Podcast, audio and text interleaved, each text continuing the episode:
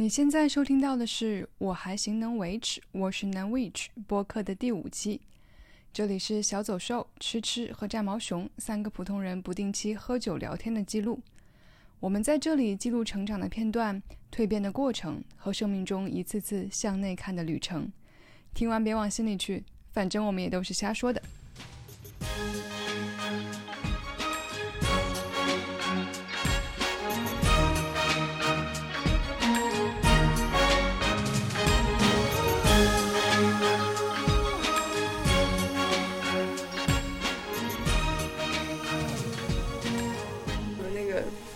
上半部分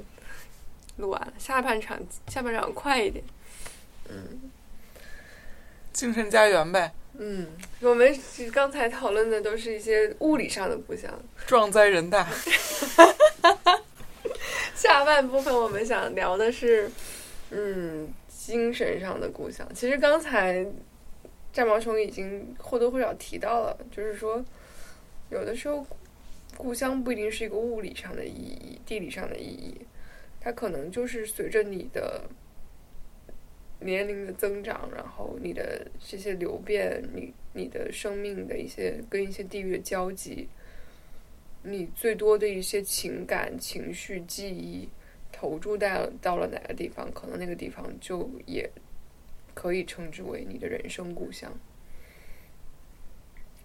所以，嗯，我想问，就是除了刚才讲到的物理上的定义之外，你们会觉得哪些地方是自己的人生故乡或者精神上的故乡？我还是觉得是我的故乡，就吉林。那你很幸福，对，就是他一直很统一。就因为就是太纯粹了，太所以就是没有想过别的可能对对。对对对对，就是包括其实为什么后来说，哎，你在这儿待，你在那儿待呀、做了什么事儿啊，就是那种。但是你想想，后来所有那些东西的伊始埋下种子，其实就是在那个小城市里埋下的。嗯所有的东西都 backtrack 到那儿，还还是那个地方，就是你没法说后来那些东西是你的故乡，后边那个东西你已经开始实践了，你并没有去说这个是根源。如果没有家乡的那些就是种子性的那种东西进来，你是不会发生后面那些事儿的，你也不会去后面那些地方。所以就是我个人还是觉得，就是我自己，嗯，高中之前吧，高中之前，因为我没动过摊儿嘛，嗯就就所有的后面就是发生的那些故事啊、支线任务啊、主线任务啊，其实都最终发源就是就是那个地方，没变过，非常简单。嗯，我有一个地方 嗯，是我觉得是我可能是我现在的人生故乡了，嗯，就是北京啊。耶嗯！哎，我觉得是因为是让我找到归属感的城市吧。嗯，嗯就是其实跟我前面十八年的经历也有很大的关系嘛，就是一直在逃离，一直不认可，一直对贵州没有感觉，然后也没有去过雪原上的所谓的籍贯，然后十八岁以后到了北京，一直待了十几年之后，其实这十几年也是北京。我觉得是我的人生成长跟他的城市城城市迭代、城市进步、城市发展很扣合的这十几年。我印象非常深刻的一个场景是我在地铁里，那个时候北京的五号线还在修，那个时候应该是刚来北京的时候，然后那个时候还只有一号线、二号线、五号线还在修。然后那个时候我是可以清晰的背出所有地铁上的站名的，就每站下一站是什么，我都记得非常清楚。嗯然后或许在以后的那个日子里，你去坐地铁的时候，你就会发现，就那儿多了一条线，那儿多了一条线。然后其实就是你的成长是跟这个城市完全后来就跟不上了。对后再后来就跟不上了，再后来现在已经完全跟不上了，但现在已经不坐地铁了。嗯，但是就会觉得你的生命的网和那个城市的网是嗯。交叠在一起的，包括后来所有的朋友和像你所说的情感的记忆、成长的巨变的记忆，基本上都是发生在这个城市的，以至于我后来工作里面有一度，嗯，transfer 到上海去，然后我也其实是在试图去找我跟江浙沪的关系，我跟我跟魔都的关系。我觉得啊，可能是不是我去了上海，然后离爸妈和爷爷奶奶那边那一系的那种江南的血脉更近，说不定我能找到一些归属感。然后我去了之后的第一，所有的反应就是我会疯狂的想念北京。嗯我在走之前，我还在想说，呃，别人问我你什么时候回来，我说也不一定要回来啊。如果真的是很适应的地方，也就留下了呀。本身离我老家出行前还被我们痛斥，对对你堕落了，出去上海之前还被大家痛斥，嗯，说这个人居然要去上海了。你堕落了。然后我说啊，对，说不定就留下了呀，因为离我老家更近啊，什么什么的，还有很多亲戚朋友可以照顾啊。去了之后，不是说上海不好，上海也很很便利，也很，甚至很多人会觉得啊，那很很文艺啊，很小资啊，你不应该很喜欢那些东西吗？但是很奇怪，我在去之前也会觉得，呃应该我会喜很喜欢吧，嗯，应该我会很享受吧。我是在一些出差的时候，去那些小马路，去那些小店里逛的时候，我也觉得很好啊。但是真的到我在那里生活了，我我还是发现我跟他没有办法有心灵上的一些特别多的共鸣。我觉得还是跟成长、跟记忆、跟朋友有很大的关系。另外，我觉得可能还是确实是跟人的生命的能量场是有关系的。我觉得可能他的那个气，他的那个精致的气场，一定程度上让我给让我觉得不够自由，就是会有一种会有一种束缚感，会有一种我一直都需要绷着的感觉。我印象很深刻，就是我在上海待了几个月，我第一次回北京，那个飞机落地了以后，我从机场坐一个出租车，一个冬天，穿过那个五环，周围都是树，然后我在那个出租车上就疯狂的哭，疯狂的流眼泪，嗯然后那个时候就明白了，我就是肯定还是得回来。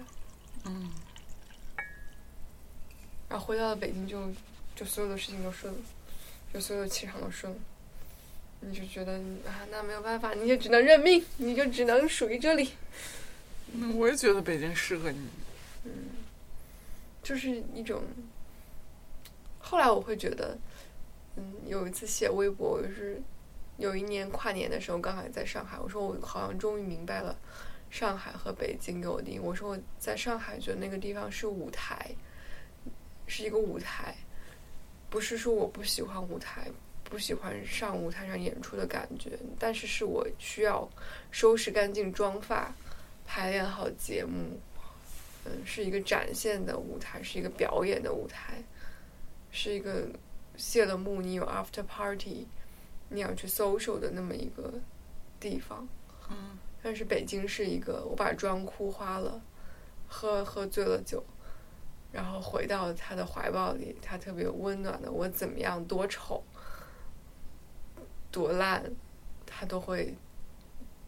让我感觉到很温暖的地方。嗯那可能就是家的感觉。嗯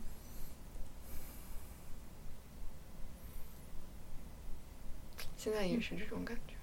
那现在就挺幸福的呀。对对对，嗯，你呢？你会有其他的地方，或者是某一个不一定是城市啊，就是我觉得话就是安贞门街道。嗯高碑店儿，啊，不是安贞门地区，其实也是我小时候那个那什么，潘家园，嗯，就是嗯我觉得先说一下北京吧，因为就是刚才也说到了，童年的北京其实就是和平里和三元桥嘛。嗯但是长大之后的北京，就是我更把北京整个当做一个城市来对待，然后肯定就是并不把它当做一个家乡来对待。然后我是就是特别特别热爱北京，然后嗯，很大一个原因是因为我觉得北京是一个可能性特别多的地方，虽然表面上看上去。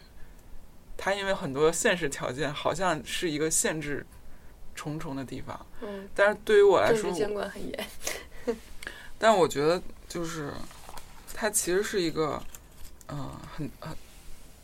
很自由的地方。嗯原因是在北京，我能见着各种各样，就是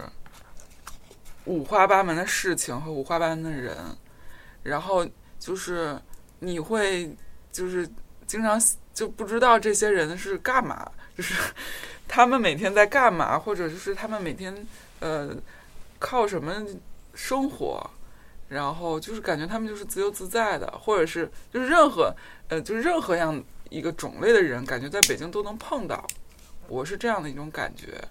然后这个让我特别着迷，这样也让我觉得我可以就是有各种各样的可能性。嗯所以就是，这是我就是很喜欢北京，就是而不是其他的一些大城市的一个原因。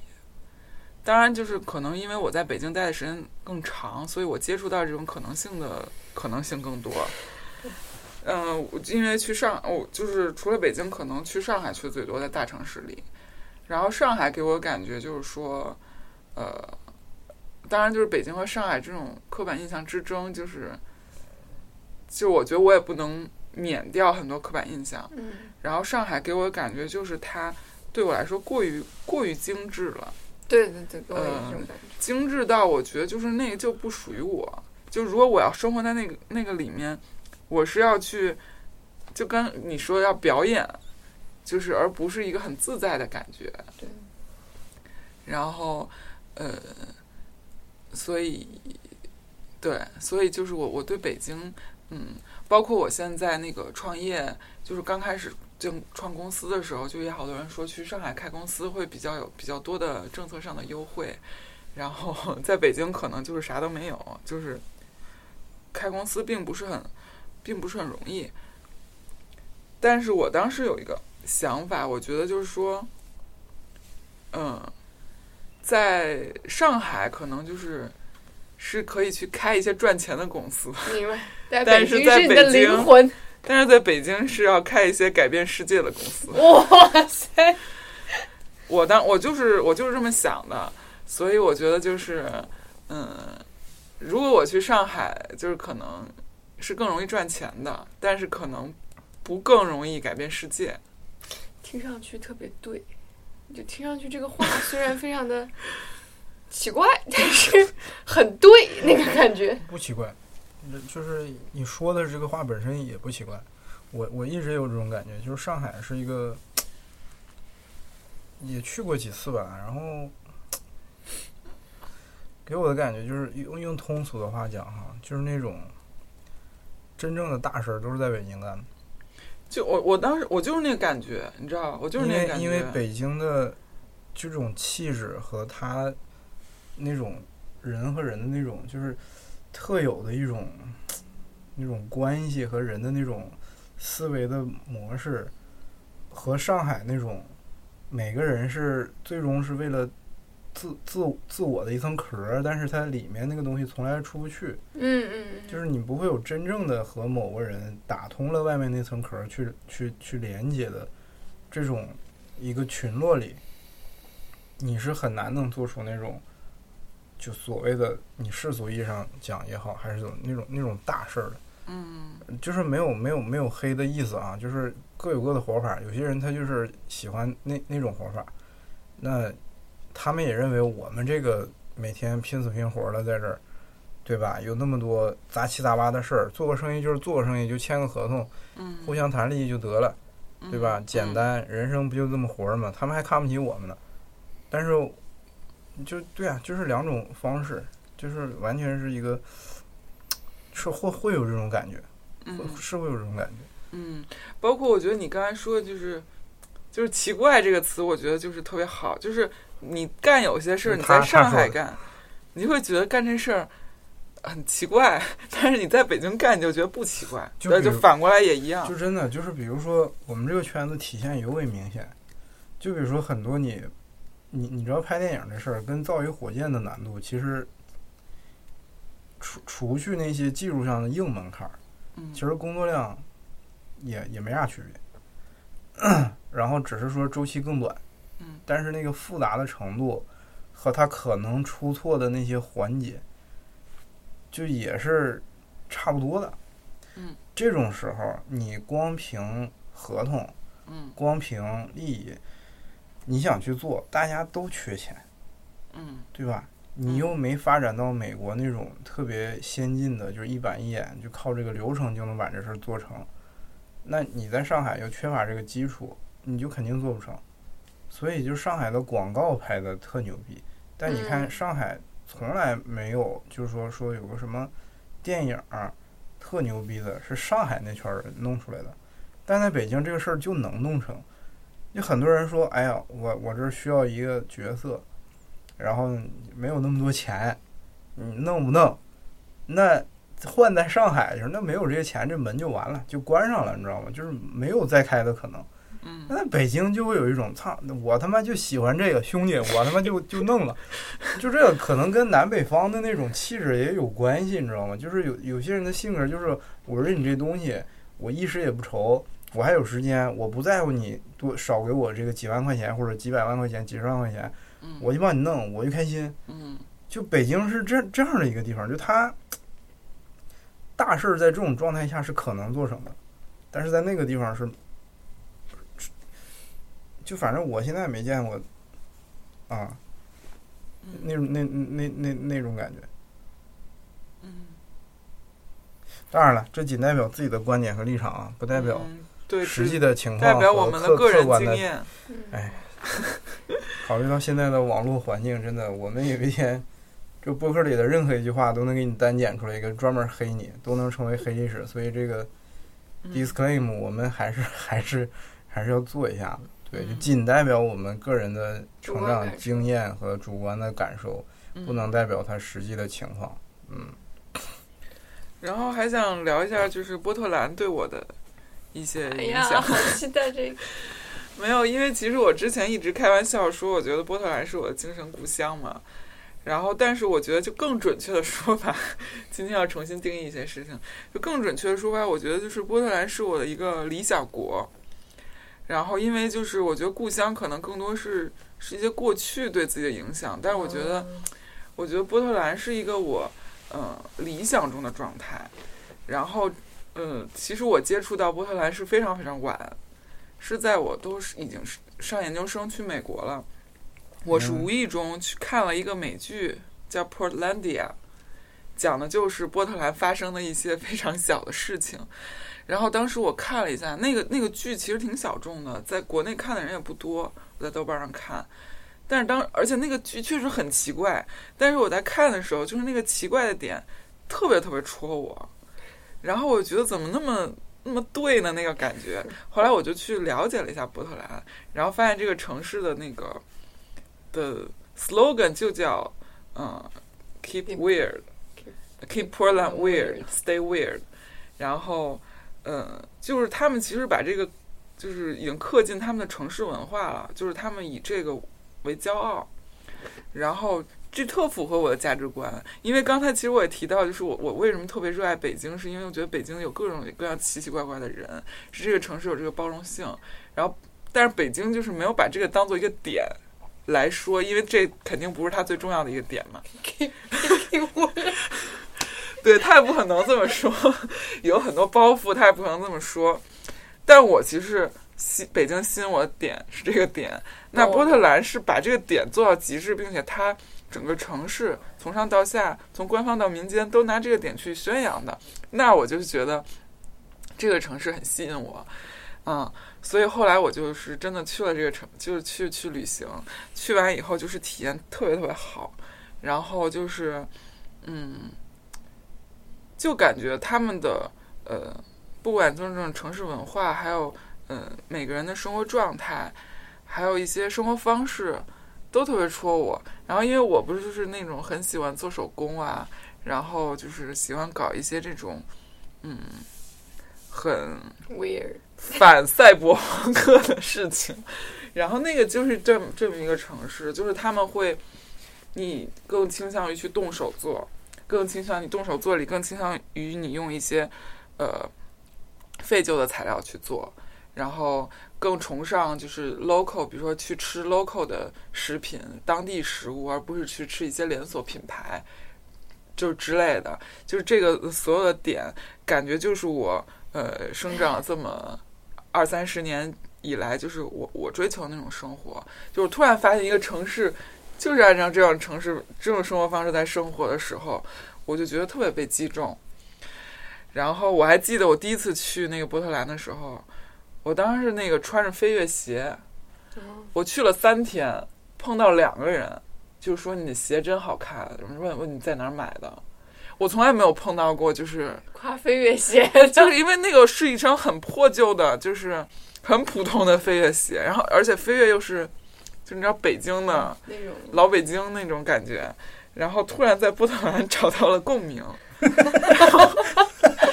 你知道那种感觉吗？就是走在街上，就是所以我我当觉得很神奇，就觉得很很神奇。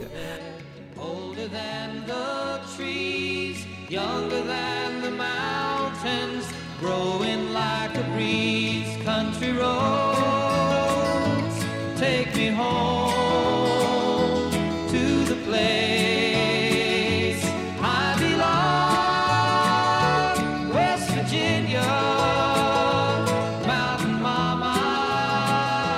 take me home, country road. 当然就是呃。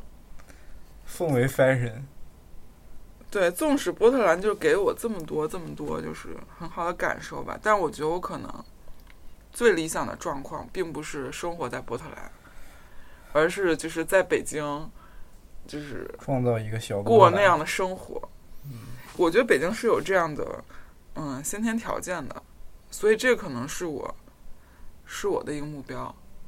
就是嗯，就好像上次咱们就是一起去一个那个。上次我跟那个卓儿一起去一个那个师姐家，她就是在一个非常桃花源的一个嗯，一个那个千平，对，就是远离城市的地方嘛。但是后来回来就我在想，就是我到底因为去的时候就感觉一切都特别美好，但是我就在想，我到底是不是能够在那样一个地方生活，以及我理想中是什么样的嗯生活状态？我觉得就是我现在更清，就是更。更理想的状态是在城市过一种似乎远离城市的生活。嗯嗯，所以就是，嗯，我觉得，嗯，就是我想提，就是北京和波特兰那些共通的地方，可能是我是我最就是最内心的那些那个精神世界，所以我就希望把它给。建构出来，在北京过，在北京找一个惊奇的角度过一种波特兰式的生活，能理解。我觉得是可能办到，而且就是能理解。对，我觉得比起在波特兰过那种生活，就是这样，可能就是更爽。是的。而且还有一个前提，就是北京，你你能找到这样的一群受众，就是是有这样的一批人的。嗯嗯嗯，对。你在别的地方，你可能找不到。比如说我的老家，你很难找到，就是这样一批人，去跟你一起想过那样的生活，因为他们的思想是很平面的，很很单一的。虽然你看他们开心啊，或者是满足，嗯，这些情感都是很被束缚在那个单一维度里的。嗯，就是对，所以北京是有这种。是多多多方向的那种感觉。我觉得是因为北京太大了，所以这个方面它被稀释了。但波特兰是这个浓度太高了，它没有其他的。所以为什么我在波特兰特别爽？但其实我可以同样在北京那么爽，嗯，对，嗯，这是我的目标。其实就是你你你创造的那个东西，那个东西是你被你自己创造出来的。嗯，我觉得那个要更珍贵。对，那是要更珍贵一些。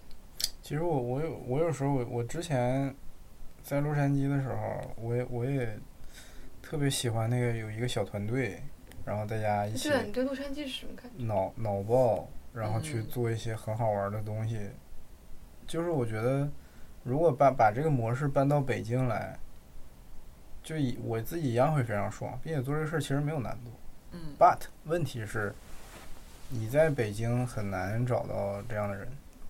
非常的难。所以就是，但我能想象啊，就是你在北京过一个过波特兰的生活，如果我现在有这个条件，就我手头有一个非常不错的团队，制片人、特效、摄影、演员，我们都就平时大家也是朋友，一起这样做的话，那就无敌了，你知道吗？就是你也是在过洛杉矶的生活，如果在北京的话，我自己想来也是一件特别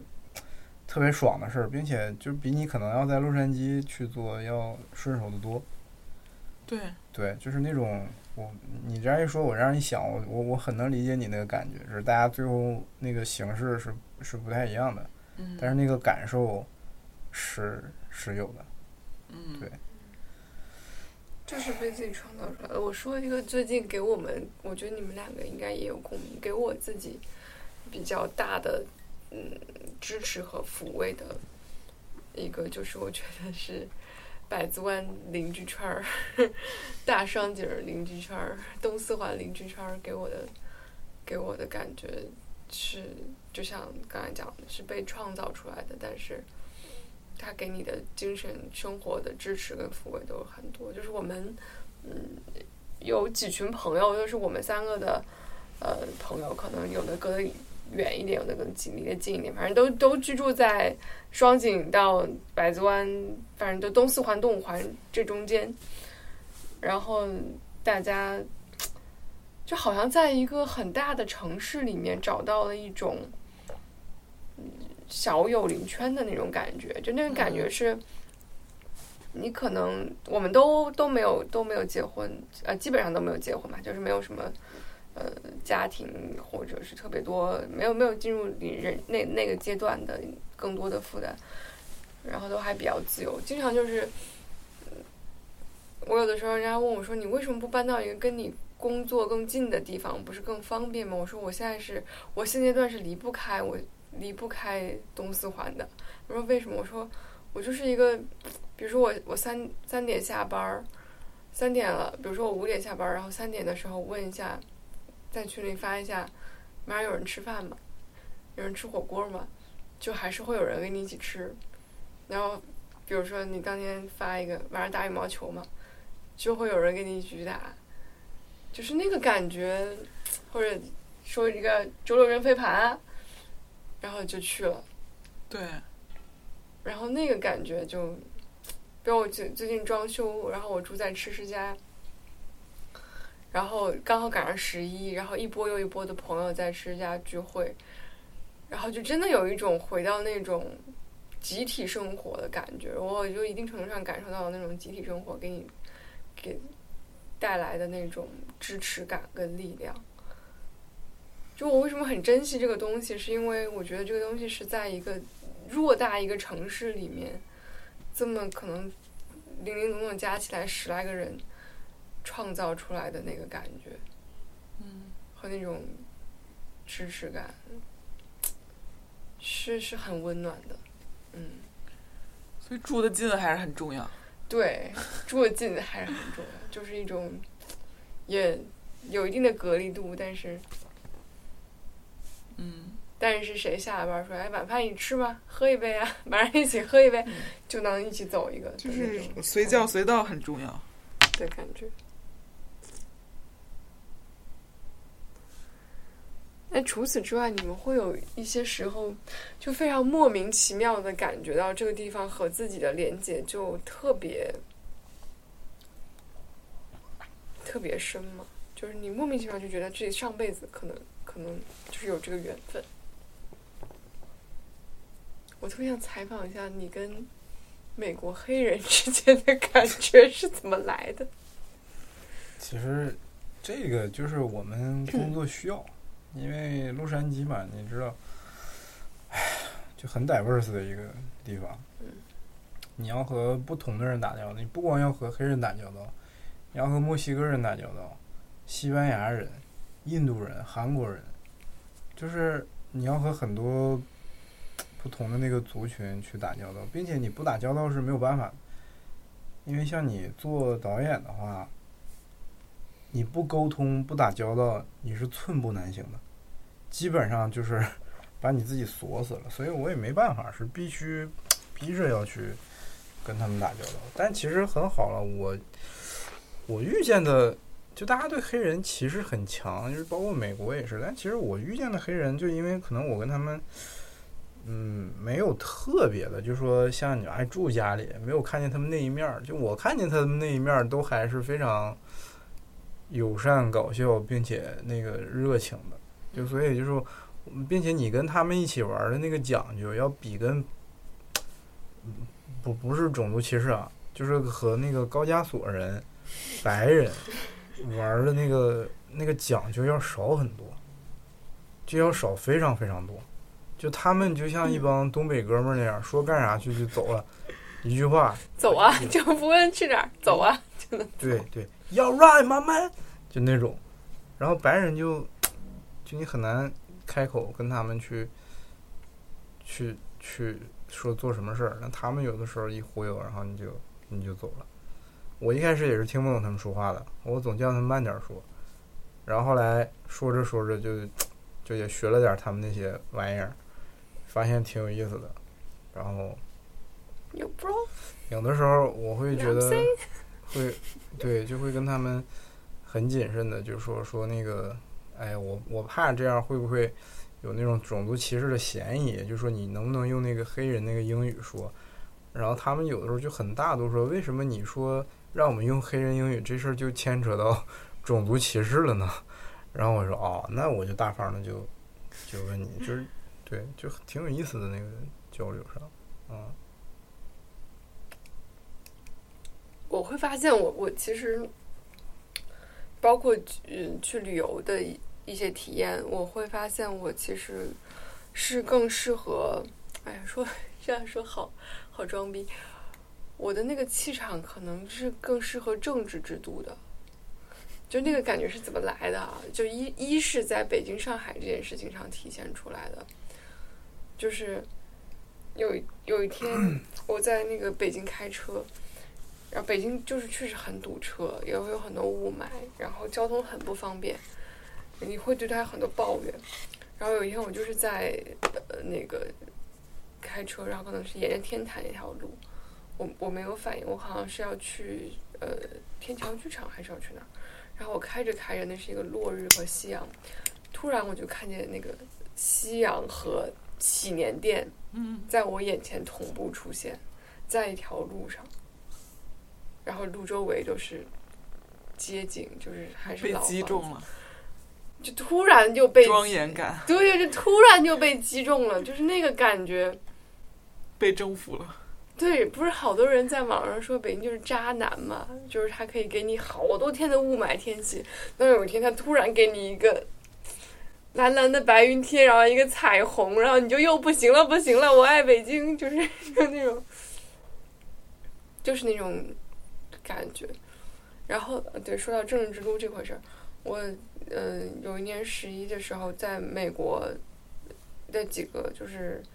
嗯，纽约费城，纽约费对美东旅行，然后前段时间待在纽约，当时第一对纽约的感觉不会特别好，因为我觉得它特别乱嘛。嗯，虽然它还有它很有魅力的地方，比如那个地铁啊，嗯，秋天的风啊什么的。嗯。然后我最后一站去的华盛顿，嗯，我到了华盛顿，特有归属感。我就不是特有归属感，就有一种浑身都好了的感觉，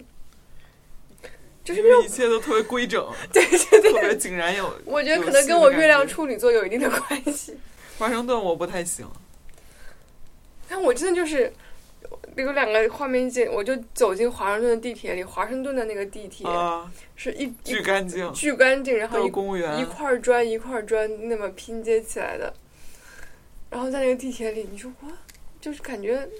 非常清爽。然后我就沿着那个呃，就是国会山那条路，林肯纪念堂、白宫，就是我会发现它的那个就可能所有权力中心的那个分布都是很一样的，就是一些历史感的东西，像北京也是一样嘛，天安门人民大会堂、毛主席纪念堂，长安街那种对感觉，对对，然后它那那条中轴线是这样过来的，一直到白宫，然后它这周围分布的都是一些艺术馆、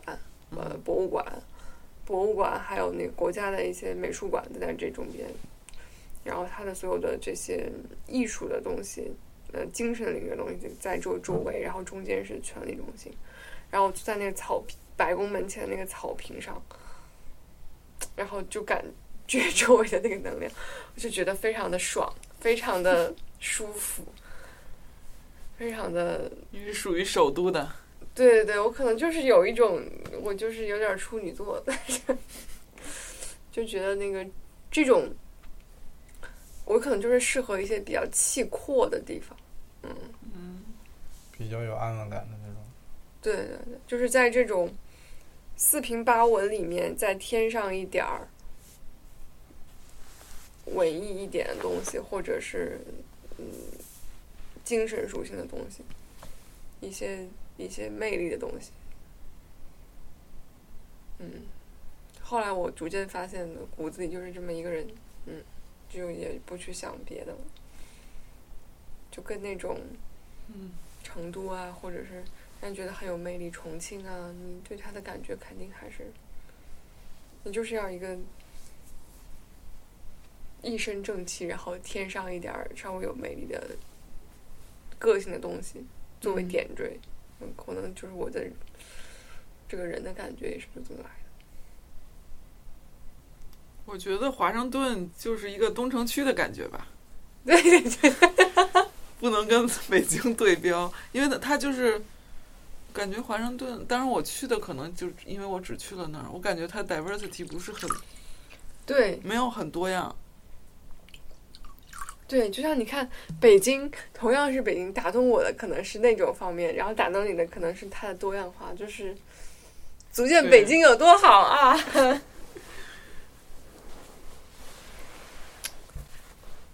然后另外有的时候会对一些不是城市非常小的场景，有一个特别强烈的连接感，比如于我而言就是居酒屋，我老是说居酒屋是我的第三故乡，就是那个感觉。我觉得最近刚看完《沙丘》，是不是跟那种，你钻进子宫的那个感觉很像？就是你会觉得在外面受了再大的各种各样的烦心事，然后你进了那样的一个屋子里，然后喝两口清酒，吃两口鱿鱼干儿，就居酒屋是有这个特质。everything's okay。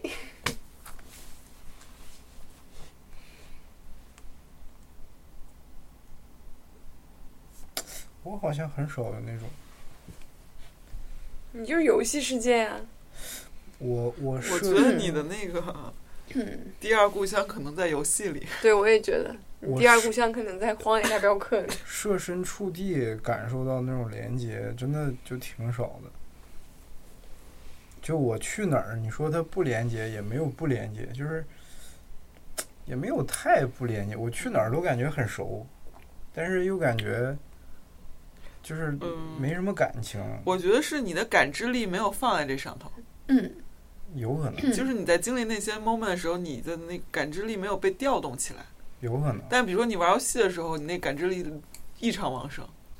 说不好。就真的我很少和一个地方嗯，有那种就是特特强烈的一个连接什么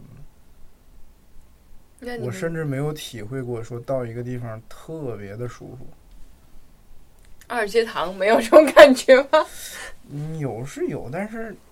你在别的地方也也会有啊，对吧？嗯就是都是那样，就没有像我到了波特兰那种感觉。没有没有，那你刚去 L A 的时候呢？就是第一次去 L A 是我大三的时候，嗯就我们也是东西部那几个城市就一路走，嗯然后西边那几个城市吧，不是东边那几个城市就都那样，就也没什么特别吸引你的。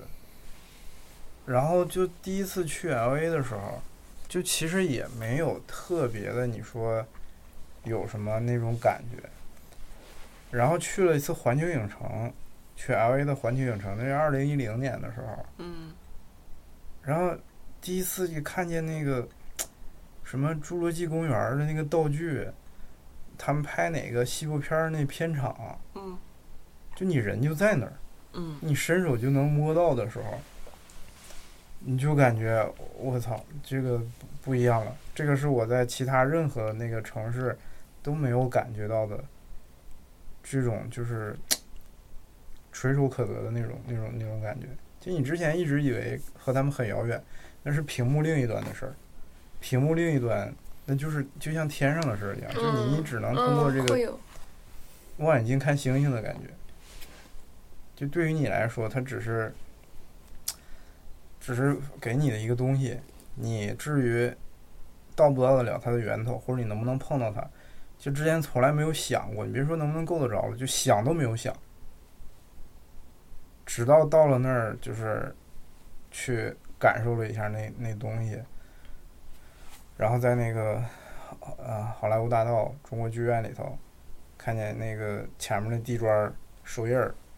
星球大战的那些主要人物那个摁的泥手印儿在那儿，嗯你就感觉我操，这是我小的时候看的那些东西的真人的手印儿嘛，就在脚底下。你就就是那个时候好像是有有有一丁点震撼，然后后来就埋下种子嘛，然后就觉得，哎呀，就开始琢磨这个路了。但是并不是纯粹的，就是说我上来就对这个地方有一个天然的感知，嗯。呃，我就本能的就觉得我是应该长在这儿的，没有，实话就真的是没有，所有的东西都是很很很很上层的，就是功利性的那种，去，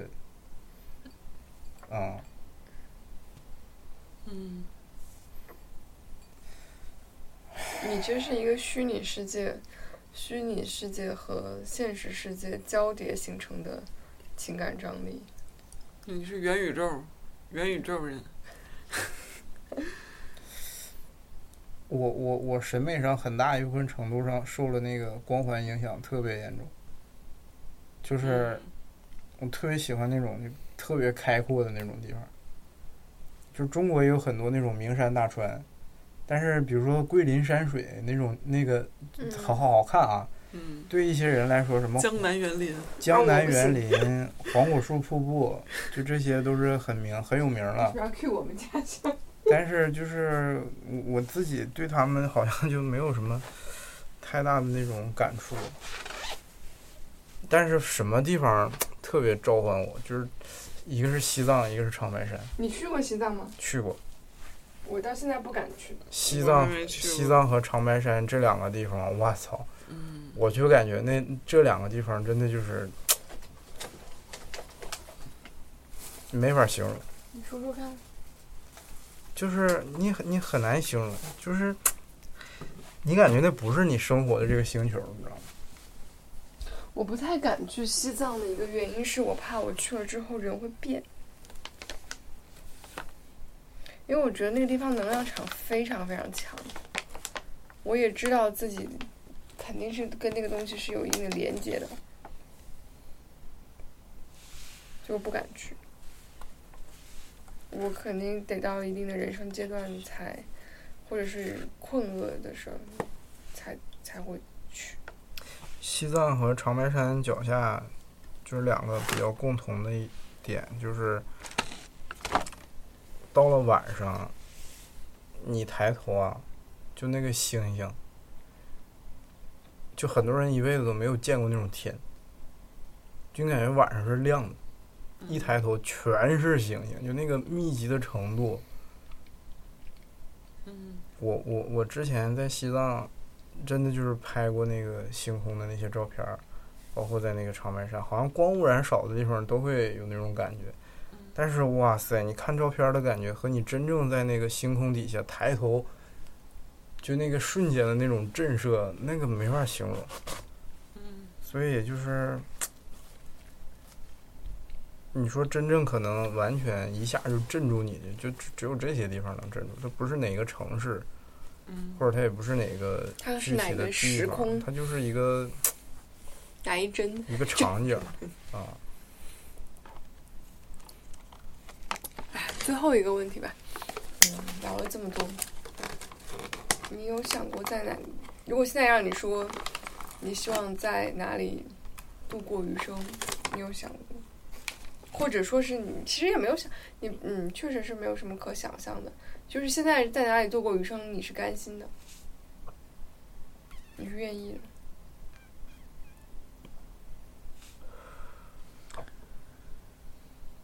嗯，我觉得我现在就是在北京吧。我也是，我好像哪儿都行，但是几个地方不行。啊，泰国可能不太行，为什么这么针对泰国？印度也不行，柬埔寨、老挝、东南亚那一片儿的不行。嗯，非洲不太行。就是整个热带地区呗，对，赤道赤道赤道上下赤道上下那，一片儿东南亚一带不行，为什么？不太行。太热了，没有雪，它确实和东南亚的气质感觉非常不合。非常的 不合。对，就是不行，就是就是不行。嗯，我觉得我肯定是在一些气场非常大开大合的地方。现在目之所及只有北京，在北京度过余生，我也很甘心情愿。嗯，我也是在北京。我我以前想是在波特兰嘛，但是我觉得我如果真的在波特兰生活，我会非常非常想念北京，嗯，我会就不甘心，我觉得还是得在北京的那种感觉。我觉得有人的因素在，肯定肯定有，这个很重要。就是如果一个地方你说你特喜欢，然后这儿都没有你认识的人，就这个地方一下就会减损它的色彩，减损很多。嗯，像我我我在我家乡也是，其实对我色彩最浓重的时候，其实是我我我我有喜欢的人在，他家哪个楼哪层我都知道，然后，并且他是在一个我们那个是我说特科幻那地儿，嗯。那个江边儿上的楼楼里，一个特科幻那个大桥旁边。然后那段时间就真的就是，你的家乡被赋予本来就已经很爽了，然后再赋予这么一个紫淡紫色的那么一个气质的色彩，你就感觉哇操！那为什么淡紫？就那个人当时我喜欢的时候，我就感觉他就整个人就紫色的，就是就是一个颜色能形容这个人。我也说不出来为啥，我也不知道是他好像也很少穿紫色的衣服，但是我就觉得这个人是紫色的。有一种神秘感。嗯嗯，对，就他气质上就带那些东西。然后后来上学了，出出去了，然后就也在每次其实我会经常经过那个楼，但有时候一想他不在那儿的时候，就整个这片地方会就不不就不会有那个那个感觉了，就感觉变了。对，但是家乡还是家乡嘛，只是嗯，都是让我们成为我们的地方。哎，我们今天还有一个东西没有聊，哎，嗯，就是我们的大学。感觉这能单单聊一期。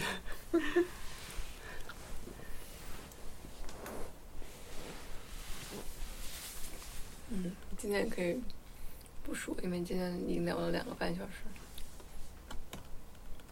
嗯，后面就放飞吧，没有问题了。但我觉得其实就扣到题上哈，嗯就是我我为什么会觉得家乡 成长期会特别的，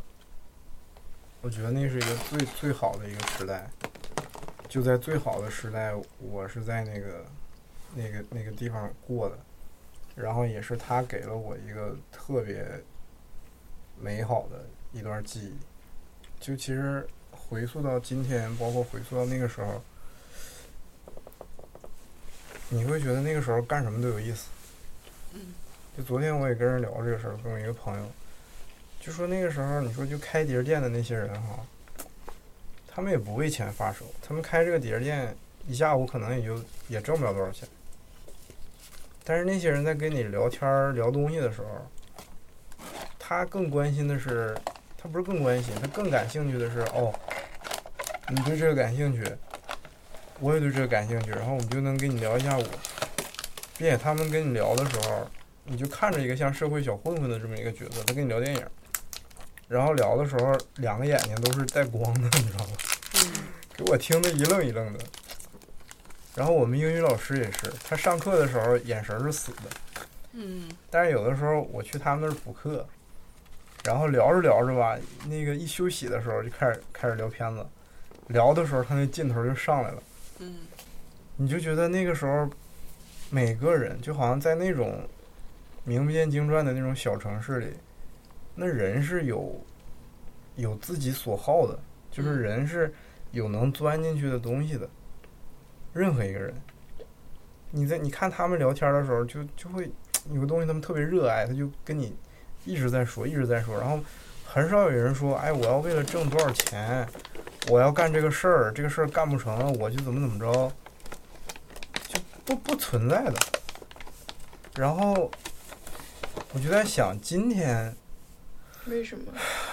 我们还会有那种让我们两眼放光、沉浸的那种时刻吗？就你跟人聊一个东西，能聊一下午，每个点能翻来覆去，发现哇，大家都这个点有共鸣，然后就能延展很多。嗯就你今天很难找到一个一个点去聊聊那那个东西。我昨天跟我一个朋友聊打游戏，就是从传 MP 三这事儿聊到打游戏嘛。然后当时聊到那个有一个游戏就《孤岛危机》，显卡杀手，然后讲的是也是一个科幻故事，就是美军缴获了外星人的武器，然后那个呃。就太平洋上有一岛，那岛被朝鲜人占领了，然后那个美军已经发展到外星人那个科技了，然后朝鲜人发现发展到美军那个科技，然后一开始朝鲜人跟美军互相打，结果那个外星人起来之后，朝鲜人就跟美军合伙一起打外星人，然后中间有一个桥段，就是我以为那个那个那个震撼的 moment 只有我经历过，就是有一关是你要进入到那个外星人坠毁的那个母船里，然后全是失重环境。你要在里面就是徒手的去隐秘的去击杀各种那个未知的神秘的外星敌人，就整个关卡像在海底一样，特别的神秘，特别阴森。然后你要在里待好几个小时，然后才能出来。然后整个的那个过程很压抑。然后出来那一瞬间，你就被冲入到一个巨大的管道，然后你就会惊叫，你我操，太震撼了！就出来了。出来之后发现碰见另一个老哥，然后那个老哥就说：“哦，他也是从这轮走过来的。”就你会发现，你刚才经历的那些，其实这个老哥也经历过，然后你的那个孤独感一下就没有了。你就发现，哦，原来是有人和你一起在作战这个事儿。嗯然后昨天聊到这儿的时候，那个哥们儿也说，他说：“我操，我操，我操！对对对对对对，当时就出来就感觉松了一口气，原来还有人跟我一起在作战。就是其实说明他当时早在二零零几年的时候。”在全身心玩这个游戏的时候，哪怕十多年过去了，他仍然记得这个场景。嗯就是他对当时的那个东西也是很代入的，他也很沉浸，然后我们都很沉浸，所以就共同感叹说：“哎呀，那个时代真好，就是一台破电脑，嗯你别管周围有多破，嗯你你就能钻进去，就是能给你带到那里面。你说今天有啥东西能让你全情的投入在这里面。今天咱们好像就是全是事儿，就是做不完的事儿。一件事儿做完了，就是赶紧做完这件事儿，也不是为了做这事儿本身，做完这件事儿是为了做下一件事儿。下一件事儿做完了，以为完了，然后结果还有其他的事儿，你就一直在做事儿，做事儿，做事儿，做事儿，做事儿，就有点像 AI 了，反正就是，嗯，就就特别的，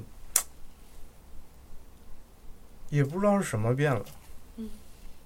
嗯，是世界每一天都在变得越来越快，但是中间是有一个分水岭的。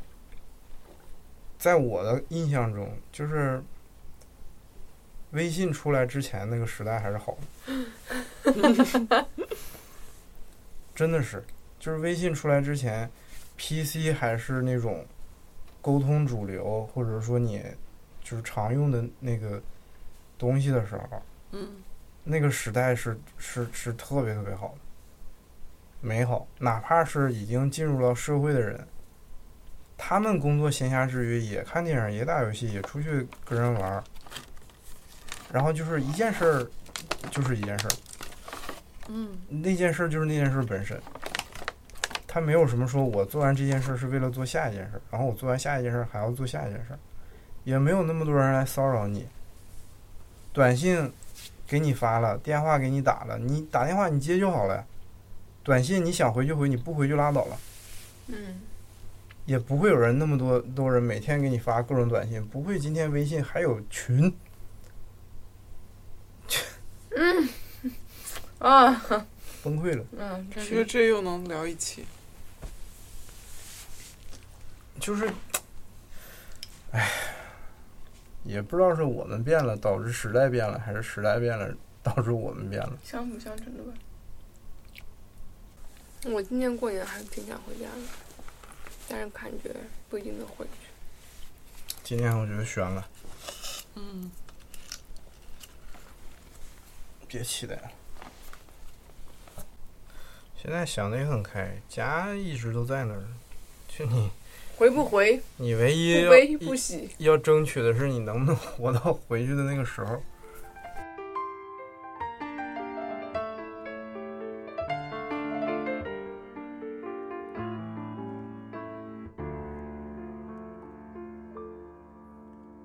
初看春花红，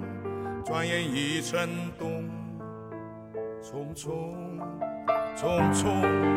一年容易又到头，朝光逝去无影踪。